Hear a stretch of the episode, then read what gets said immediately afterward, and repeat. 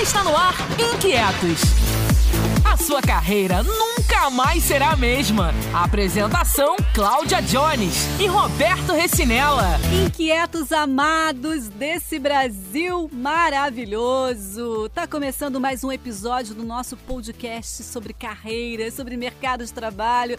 Aquele guia que não pode faltar assim na sua vida de jeito nenhum. Chega aí, meu parceiro Recinella. Fala, Jones. Começando novamente os inquietos, tirando vocês da zona de conforto, mostrando coisas diferentes e de formas diferentes. E tem novidade hoje, Jones? O que, que nós vamos trazer pro pessoal? Recinella, eu tô muito mal acostumada. Agora eu só quero novidades, só quero novidades e com gente nova no pedaço, claro, né? Hoje a gente vai falar um pouquinho sobre Employer Branding e os pilares dessa iniciativa. Falar um pouquinho mais porque a gente já começou a falar e vai falar sempre, porque tem sempre muito assunto importante é, acerca desse, desse tema, né? Que é Employer Branding. A gente já trouxe esse tema aqui nos Inquietos, como eu falei, mas hoje a gente vai falar com uma turma que faz um barulho bem bom sobre esse assunto, que são os inquietos da comunidade Employer Branding Brasil, famosíssima, maior, com mais de 12 mil seguidores.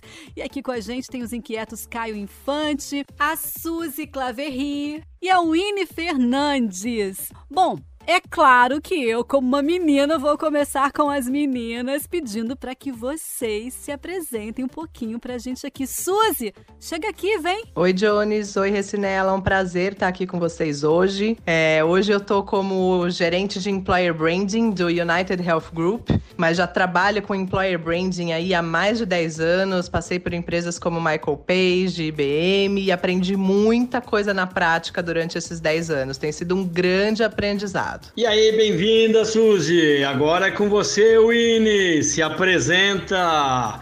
Venha para os inquietos. Olá, inquietos. Eu me chamo Winnie Fernandes. Muito obrigada pelo convite. Eu sou formada em gestão de RH e psicologia pela FMU. Trabalho com Employer Branding na Acreditas, que é uma fintech. Hoje eu sou team leader é, da área. Mas meu, meu coração e meu sangue é de startup, é de empresas de tecnologia. Então, minha experiência anterior é, foi no Groupon, onde eu fiquei por quase quatro anos. E faço parte da comunidade Employer Branding Brasil com Caio e Suzy. Que maravilha, meninas! Que prazer ter vocês aqui com a gente. E agora um menino inquieto chegando. Caio Infante, pode chegar para se apresentar para a gente, né? Muito obrigado pelo menino. Eu sou o Caio Infante, eu sou diretor-geral para América Latina da TMP Worldwide. É a maior agência de employer branding do mundo. Tô super animado aqui para esse bate-papo. Vamos lá, vamos começar. Perfeito, mas eu já vou começar com você por aqui então, tá, Caio? Eu, eu comentei com vocês que a gente já falou, né? Já introduziu aqui num episódio um pouquinho sobre employer branding. Né, foi um bate-papo entre mim e o Recinella, mas eu queria, Caio, que você desse uma refrescada aí sobre o que é o Employer Branding. Para quem eh, tem uma noção, para quem já sabe, para quem está chegando por aqui agora e não, o que, que é isso? Vamos lá. Employer Branding a gente define como a estratégia da marca empregadora. Legal. E o que isso significa? É tudo que a empresa faz, se comunica, as experiências de trabalho para dentro, né? Então, o que os colaboradores valorizam, como é que é o dia a dia na empresa, culturas, valores, histórias, pessoas, enfim, tudo que acontece no ambiente de trabalho e como é que a gente conta essa história para fora, sempre transparente, sempre genuíno, para falar para os candidatos, potenciais talentos da empresa, falar: olha só, vem trabalhar para mim. Isso aqui é incrível, esse lugar aqui é maravilhoso. Eu sou a melhor empresa para você trabalhar. Acho que de uma maneira bem simples, para a gente começar, para a gente aquecer, isso é Employer Branding, marca empregadora. Ei, Caio, se não der certo essa história toda do Employer Branding, você vai ser um ótimo locutor. Mas isso é uma daquelas coisas fáceis de se falar e difícil de se implementar, não é não, pessoal? Na verdade, não é tão difícil de implementar a gestão de marca empregadora, que é o employer branding mesmo, essa gestão de reputação de marca. Até porque a marca empregadora em si, ela já existe. A gente costuma falar que o employer brand ele já existe para todas as empresas, querendo ela ou não. A escolha que você tem não é ter ou não ter uma marca empregadora. Ela simplesmente já existe. Se você tem qualquer pessoa trabalhando para você na sua empresa, a sua marca empregadora já existe, porque essa pessoa vai imprimir é, a reputação da sua marca empregadora no mercado. Ela vai falar como é trabalhar na sua empresa, ela vai contar isso nos almoços de domingo, ela vai falar sobre como é a experiência de trabalhar com você. Então, essa marca empregadora das empresas, de todas as empresas, já existem. O que as empresas ainda não estão acostumadas a fazer é justamente a gestão dessa marca empregadora. Quando não acontece essa gestão de marca empregadora, as pessoas falam o que querem sobre aquela marca e, na verdade, você não consegue traduzir a real reputação daquela marca empregadora. Agora, quando você aplica o employer branding mesmo na prática e você cria uma estratégia para gerir essa marca empregadora, o que acontece é que você consegue alinhar as percepções que o mercado tem, que os candidatos têm, com aquilo que realmente é a realidade de trabalhar na sua empresa, com aquilo que realmente os colaboradores enxergam e percebem no dia a dia de trabalhar com você. Perfeito, Suzy. E sabe, estava pensando, uma das maiores dificuldades que eu senti no começo foi a evangelização né, do que é employer branding, como isso se conecta, quais são as principais atividades, o foco na estratégia, né? Então, para as ações realmente terem impacto. Então, é, eu acho que esse é, foi um dos desafios, evangelizar e realmente fazer com que as pessoas entendam o que é employer branding. E um outro desafio que essa pessoa vai encontrar, é, pelo, não só no começo, mas sempre que faz parte da área da função, é conexão, né? Conectar com outras áreas que impactam e, e, que vão te ajudar realmente a implementar as ações, porque eu vejo que employer branding é, ele ele está no centro ali, né, do business, do RH e do marketing. Então, como que você circula, impacta e estimula todas essas áreas? Perfeito, Ine. E a gente vai falar sobre isso, né? Que, será que existe só um responsável? Quem quem são as pessoas que podem se responsabilizar por isso? Quais as áreas envolvidas? O que elas podem fazer? O que elas fazem? A Suzy falou uma coisa muito importante aqui. As pessoas falam da marca, falam o que querem da marca, o que sentem da marca. E aí cabe a nós, responsáveis pelo employer branding, né, por executar esse employer branding, fazer com que as, as falas sejam as mais positivas possíveis, né? E aí a minha pergunta, Caio, por onde começar a tratar desse assunto? A Suzy comentou um ponto super importante, né? De que já estão falando da sua marca. Isso é fundamental para quem quer trabalhar com employer branding. Entender o que está sendo falado da sua marca. Né? Então, uma coisa que a gente sempre fala é fazer uma auditoria digital, por exemplo. Faz o percurso do candidato, né? No Google, joga o nome da sua empresa, o que, que aparece, o que estão falando nas redes sociais qual que é o conteúdo do site de carreira, como é que é o processo seletivo, como é que essa história toda se conversa. Esse é um passo importantíssimo para quem quer trabalhar com employer brand, é mapear o que já tem. E o passo dois é estudar, é conhecer mais a fundo o conceito, não é ser raso, não é fazer por fazer. Como a própria Winnie trouxe, tem que conectar com o negócio, entender qual o objetivo e qual problema eu preciso resolver. Né? Eu quero fazer o employer branding para quem? Isso é super importante para começar a falar de employer branding, para mostrar a importância dele dentro da empresa. Quem é responsável? Todo mundo dentro da empresa. A gente vê muitas vezes comitês encarando como projeto. A gente costuma dizer que employer branding tem começo, meio e não tem fim. E outra coisa, precisa ter foco, precisa ter dono, alguém que realmente vai olhar para os diferentes pontos de contato dentro e fora da empresa que impactam diretamente a marca empregadora. Show, achei fantástico tudo isso, mas tem um negócio que me incomoda: papel aceita tudo, né? Na prática, nós temos um problema do fake employer brand, customer experience, journey, o que for. É, eu não conheço nenhuma empresa, por exemplo, que, que fala assim: ah, meu serviço é mais ou menos, mas também pelo que você está pagando, né? Ou, ah, você recebe, né, para o colaborador, você recebe também um salário mais ou menos, também você não é tão competente. É, ou o exemplo de employer branding negativo, como acontece agora em algumas empresas. Um exemplo assim que me vem à cabeça é a Vale, né? Que deu aquela derrapada maravilhosa, enterrou todo mundo, inclusive agora está mexendo com a marca. Como a gente trabalha com esse fake, entendeu? Porque eu não conheço uma empresa que admite que é ruim e o colaborador fala disso. Como a gente trabalha isso, pessoal? Acho que é importante quando a gente fala de employer brand, né, da construção da marca empregadora, é ser genuíno, ser transparente e eventualmente sim assumir erros. E outra coisa que você comentou, que acho que é legal também falar, né, um dos mitos até de employer branding, não existe a marca empregadora e a marca corporativa ou institucional ou de venda. A marca é uma só. Sim, existem estratégias específicas e que existem impactos né, do que de repente o CEO falar sobre tal assunto ou alguma conduta não tão legal, enfim, alguma coisa, obviamente vai impactar no desejo das pessoas trabalharem naquela empresa ou até permanecerem nela. Quando a gente fala de estratégia de marca empregadora, tem que, de novo, tem que estar conectado com o negócio. E como eu comentei, assumir erros e mostrar o posicionamento e reverter isso faz parte. Posso dar aqui N exemplos de N empresas nacionais e globais que passaram por isso. Né? Ainda citando o seu exemplo da Vale, com certeza o impacto da marca corporativa, né, enfim, de um desastre, uma série de coisas que aconteceu, impactou sim, eventualmente o orgulho de pertencer, é, o desejo de trabalhar na empresa, mas como que a empresa tem que tratar isso? Primeiro, fortalecer internamente. Né? Então, contar para as pessoas e, de novo, assumir os erros e falar: olha, pessoal, a gente errou, mas e agora estamos fazendo isso, a gente vai voltar para a comunidade, para a sociedade, etc., fazendo isso, isso, isso, e parte eles estão fazendo. Então, a gente já vê várias campanhas de posicionamento da marca como um todo. De novo, existe impacto na marca empregadora também.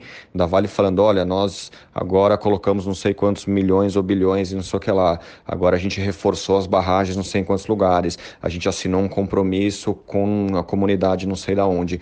Então, esse posicionamento é importante, porque senão, e de novo, para de dentro para fora, porque senão o que vira verdade é o que sai no jornal, é o que sai na TV. Então tem que tomar muito cuidado e tem que agir rápido e tem que agir com estratégia. Perfeito, Caio. Perfeito, Recinella, também tocar nesse assunto, porque traz aqui uma, uma, um exemplo na prática, né, de posicionamento. A gente está sempre precisando se posicionar de alguma forma, né? E a gente vê que a Vale ela está em, em, em, mantendo seu posicionamento em reconstrução forte da marca. Inclusive, recentemente saiu um ranking da Glassdoor que mostra que a Vale é uma das melhores empresas para se estagiar. E aí eu queria que você falasse um pouquinho sobre essa posição do ranking, como é que você avalia. Exatamente.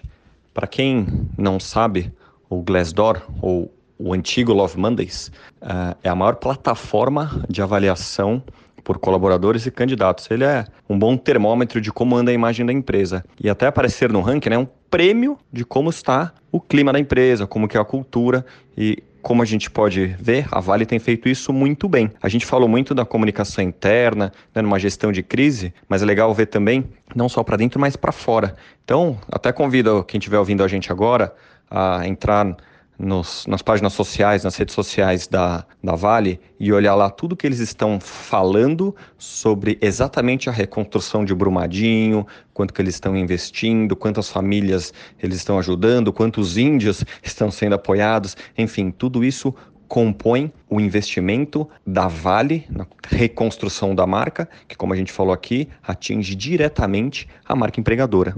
E, e, e eu trago aqui uma, um exemplo bem simples. Às vezes, uma marca vai numa rede social e apaga, por exemplo, um comentário que não foi é, do, seu, do seu gosto, né? Então, isso já é um, uma atitude muito ruim, né? Muito desfavorável para a marca. Vocês concordam comigo? Na verdade, essa é uma prática que a gente já não utiliza mais, né? Isso começou a ser apagado os comentários no começo das redes sociais, mas agora as marcas, inclusive, têm aproveitado esses comentários negativos para conseguir discutir com as pessoas, dialogar, criar relacionamentos e principalmente mostrar suas propostas de valor. São nesses posts, nesses mensagens negativas que geralmente as marcas empregadoras têm uma grande chance de mostrar quem são elas, quais são as propostas de valor, por que, que é importante trabalhar naquela empresa, por que, que ela apoia uma determinada causa ou não apoia uma determinada causa. Então é muito importante esse posicionamento de marca. E é isso que a gente fala quando a gente fala de employer branding. A gente está falando de posicionamento de marca, a gente está falando de reputação de marca empregadora.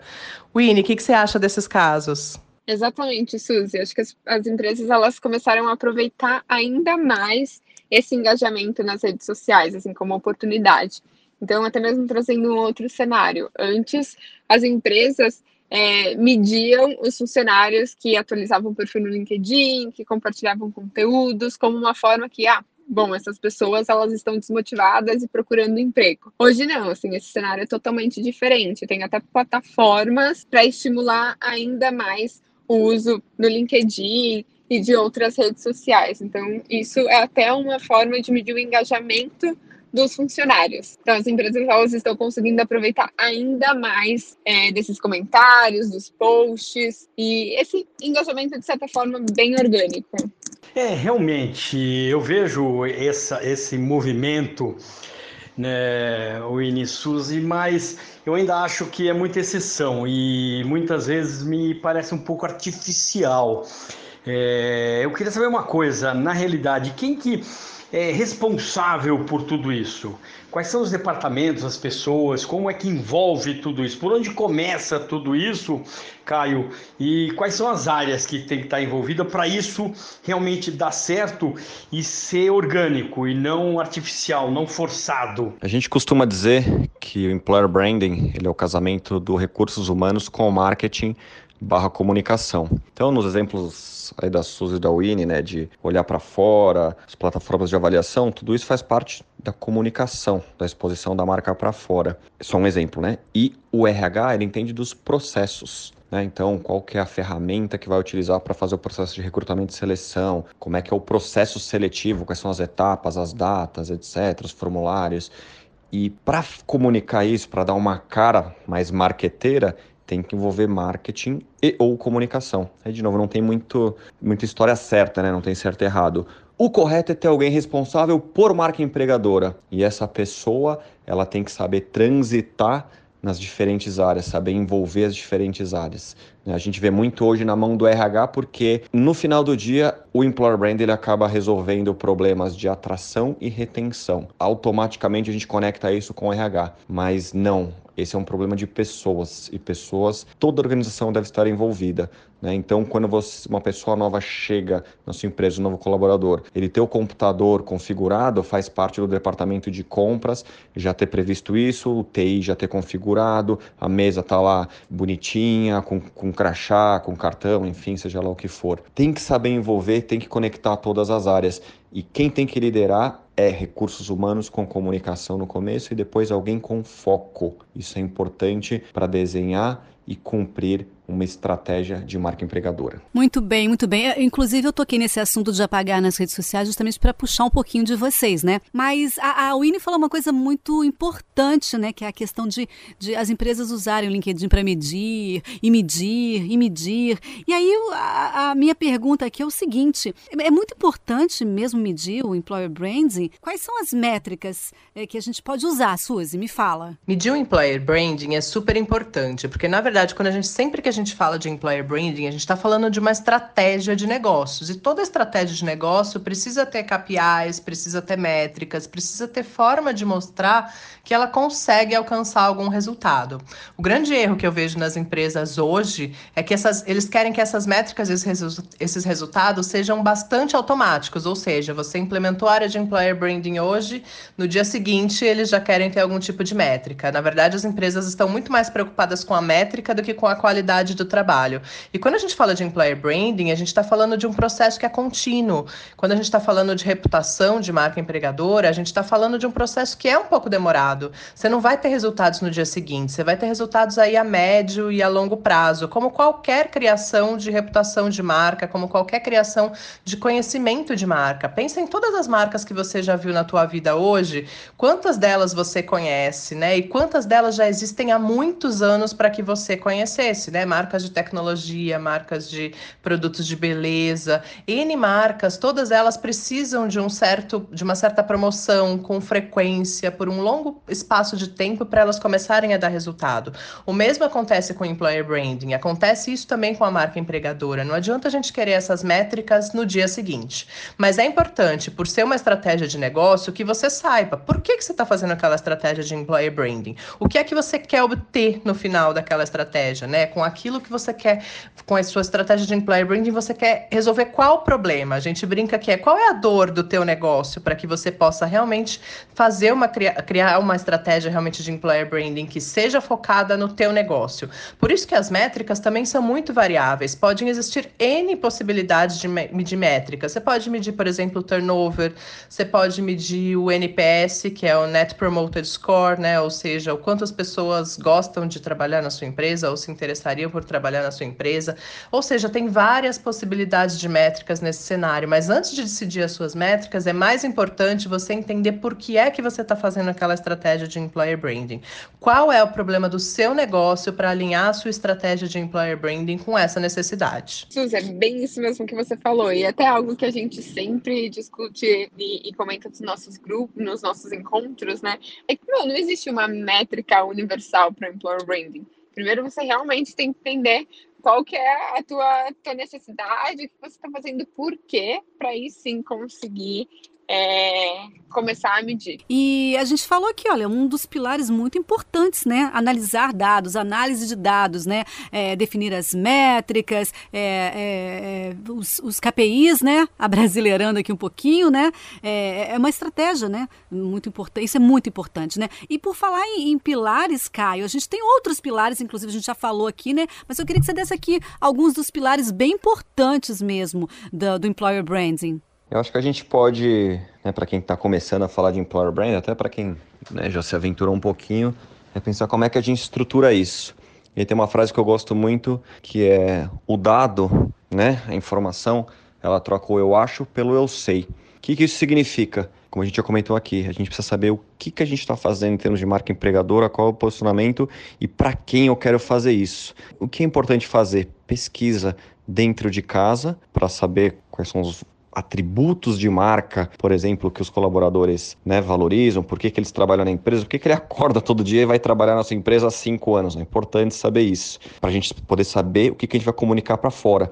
Quais são os canais que eu melhor me comunico para dentro? A gente está acostumado com o e-mail corporativo é, na Faria Lima, aqui em São Paulo, na Avenida Paulista. Quantas empresas pelo Brasil, ou multinacionais, né, que tem de repente uma planta, uma indústria lá no interior do Nordeste e tal, é um outro tipo de comunicação, outro tipo de empregado. E é um outro tipo também de comunicação para atração. Né? Então não é colocar sua vaga na rede social simplesmente ou num site específico que fale lá. Tem que entender tudo isso. Acho que o importante é sim usar o dado para construir a estratégia e a métrica, como a gente falou aqui, vai ser consequência, vai até ser fácil de mostrar valor de tudo que está sendo feito. Comunicação em tudo nessa vida tão essencial. Eu trabalho com comunicação interna e endomarketing na minha empresa e a comunicação, ela precisa ser muito bem cuidada. A forma como você comunica, os canais com os quais você comunica. Eu acho tudo isso essencial, os KPIs, a cultura organizacional,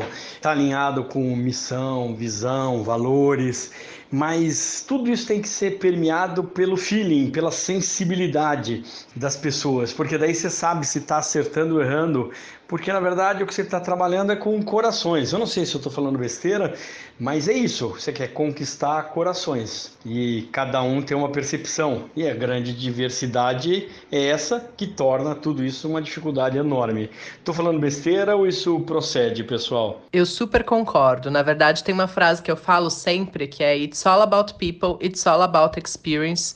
No final do dia é sempre tudo sobre pessoas e tudo sobre experiências. Então, se você quiser saber no fundo, se a tua estratégia de employer branding está dando certo, mais do que pensar nos KPIs, nas métricas e etc., que também são muito importantes para te trazer solidez para você ter argumentação para justificar sua área, budget e etc., eu acho que é super importante você pensar se a estratégia está focada nas pessoas que você precisa contratar e que você precisa reter na sua empresa e principalmente qual é a experiência que você, como marca empregadora, está proporcionando para essas pessoas. Ai, gente, fantástico. Tô adorando esse papo. Teria muito mais papo aqui para ficar, mas como diz o Kai, mais umas cinco horas conversando. Mas a gente vai voltar a falar sobre esse assunto com vocês. Mas para a gente já começar a encerrar por aqui, eu queria aqui aquelas dicas sensacionais, incríveis, fodásticas de cada um de vocês aí, né? Dicas para quem tá começando agora, para quem pensou em começar começar agora, ou até mesmo para quem já está aí com o um pezinho no Employer Brands? Vamos lá, gente, quem começa? Olha, eu digo que para começar a trabalhar com Employer Branding, você tem que gostar muito e assim ser apaixonado pelo que você faz, porque no final é isso que você vai transmitir também para as pessoas e para fora. Além disso, eu acho que não é segredo em qualquer profissão, em qualquer é, mudança que você deseja fazer de carreira, que é estudar. E estudar o tempo todo, buscando referências. E não só, não digo só referências em employer branding mesmo, mas estudar sobre storytelling, sobre experiência, né? Tem user experience aí para isso também. E eu acho que tantas outras outras frentes, estudar sobre o negócio, movimentação do mercado, o que está acontecendo, porque no final é uma interação em várias áreas, é, como comentei lá no início do podcast também. E, assim, o que eu, o que eu vou dizer, vindo de um cenário também de, de startup, olha, é, é melhor feito do que bem feito, e até vi isso recentemente num post da Suzy, e reforça ainda mais o que, o que eu acredito. Então começa, assim, tem que começar num lugar, não vai ser o melhor cenário possível, mas começa. E assim, não tenha medo de comprar brigas, de se posicionar, de mostrar o que, que é realmente employer branding uh, e o que assim é, é capaz e onde vai impactar assim para a organização. E vai ter que se posicionar. É, eu acho que assim, employer branding, por estar muito próximo e conectado com o negócio, ele tem muita visibilidade. Então, todos os louros, todas essas conquistas, você assim vai receber isso de uma maneira muito positiva, mas quando qualquer coisa dá errada, também você é a primeira pessoa a ter que ter as respostas ali pronta. Mas bom, essa é uma área que eu sou apaixonada, que eu amo e, eu acho que, assim, realmente é, tão natural o que eu, o que eu vivo, o que eu acredito, que eu, eu compartilho conhecimento. Acho que por isso que me juntei com a Suzy e com o Caio, que acho que respiram isso também de alguma forma. Então, bora começar, motivar todos e a todas aí que têm interesse e, tipo, busquem conhecimento tá? Conhecimento certeiro e não que é, tudo que é modinha é verdade. Então, assim, vai atrás realmente de referências que, que tenham credibilidade também, tá bom? Bora! Maravilhoso, maravilhoso. Vem, Caio! Acho que a Winnie disse bem, né? Estudar sempre, conhecer, não ser raso. E uma outra característica importante é ter resiliência. Como a gente falou, não é fácil conectar os KPIs, as métricas, os dados. É, muitas vezes as pessoas não têm essa informação, tem que é, ver na empresa quem que tem isso, ou às vezes a empresa nem tem isso estruturado. É, dá trabalho, não é tão, tão simples e glamouroso quanto parece. É, já deixo até o convite aqui, né, para quem realmente quiser conhecimento, conteúdo, o nosso canal Employer Branding Brasil nas redes sociais, Instagram, TAP, LinkedIn, a gente coloca conteúdo direto, a gente tem dica de livro, a gente faz webinar, evento, curso. Então não tem desculpa que não tem acesso ao conhecimento, até porque praticamente tudo que a gente coloca lá é gratuito. Só o curso que a gente tem parceria com alguns institutos que aí eles cobram, enfim. Mas tem que estudar, tem que aprimorar e tem que customizar.